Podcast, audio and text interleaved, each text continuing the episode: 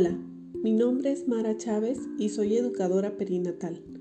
Te doy la más cordial bienvenida a Maternidad sin Fronteras. ¿Estás embarazada y migrando a través de México? ¿Has sido víctima de algún tipo de violencia, pero has tenido temor de denunciar? En este podcast hablaremos sobre los derechos de las mujeres en tránsito migratorio irregular a través de México. En este primer episodio hablaremos de la feminización de la migración en México. ¿Habías escuchado este término? ¿Sabes qué es? Te invito a que me acompañes en este viaje porque la información que compartiré a continuación puede interesarte.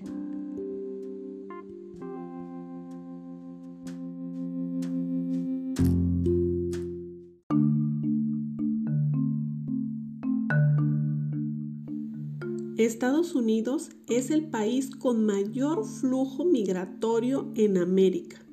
De acuerdo con el informe de 2019 de la Organización de las Naciones Unidas, fue el país que más migrantes recibió a nivel mundial con un estimado de 51 millones. Esto convierte a México en la antesala del tránsito migratorio irregular por su posición geográfica y política. Algunos migrantes, al ver imposibilitado el ingreso a dicho país, convierten a México en un asentamiento temporal o semipermanente. De acuerdo con la Unidad de Política Migratoria, en el año 2019 ingresaron a nuestro país 182.940 personas indocumentadas, lo que representa un crecimiento global de la migración indocumentada del 275% respecto al año 2011, año en que dicha unidad reportó un ingreso de 66.538 personas. A la par de la migración general, se dio el crecimiento de la migración de hombres, con un crecimiento del 212% no así la migración de mujeres que creció de manera exponencial con un incremento del 670% en el mismo periodo de tiempo.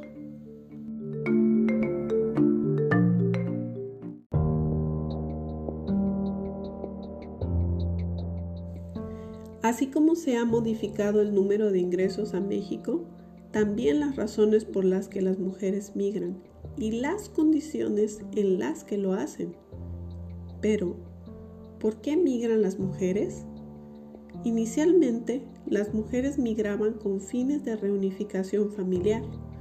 En la actualidad, son cada vez más las mujeres que se desplazan de manera independiente, en busca de mejores oportunidades laborales, en busca de acceso a oportunidades educativas, o para huir de la violencia y la muerte. A este fenómeno se le ha denominado la feminización de la migración.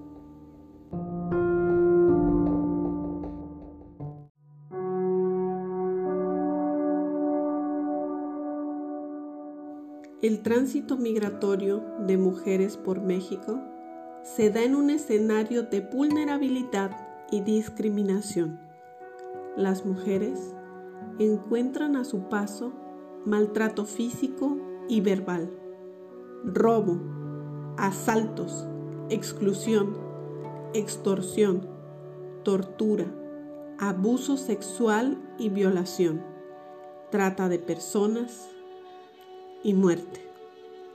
De acuerdo con Amnistía Internacional, 6 de cada 10 mujeres y niñas migrantes sufren de violencia sexual durante su viaje.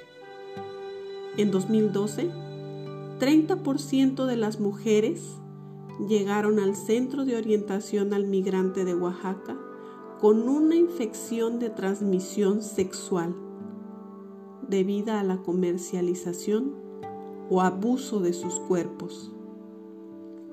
Las mujeres tienen miedo, miedo de ser detenidas o expulsadas del país. Por eso no denuncian, ni buscan atención médica o psicológica. Pero en México, la migración indocumentada no es un delito, sino una falta administrativa. Y existen instrumentos jurídicos que garantizan a los extranjeros el ejercicio de sus derechos, independientemente de su condición migratoria.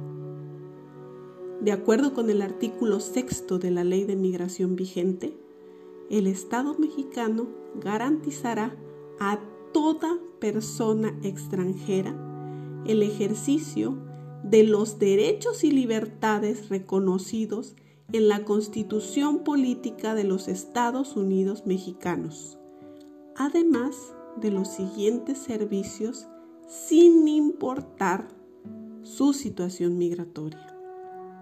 Atención médica.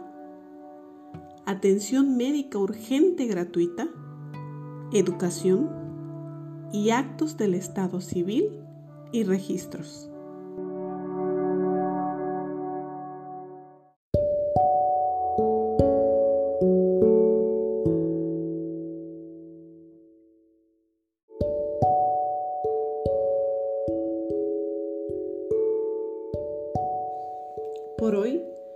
Hemos llegado al final de este primer episodio. Me despido, pero te invito a estar pendiente del próximo, en el que hablaremos de tu derecho al acceso a los servicios de salud. Gracias por tu atención a Maternidad sin Fronteras, un podcast para ti, mujer embarazada en tránsito. La migración es una expresión de la aspiración humana por la dignidad, la seguridad y un futuro mejor. Es parte del tejido social, de nuestra condición como una familia humana. Ban Ki-moon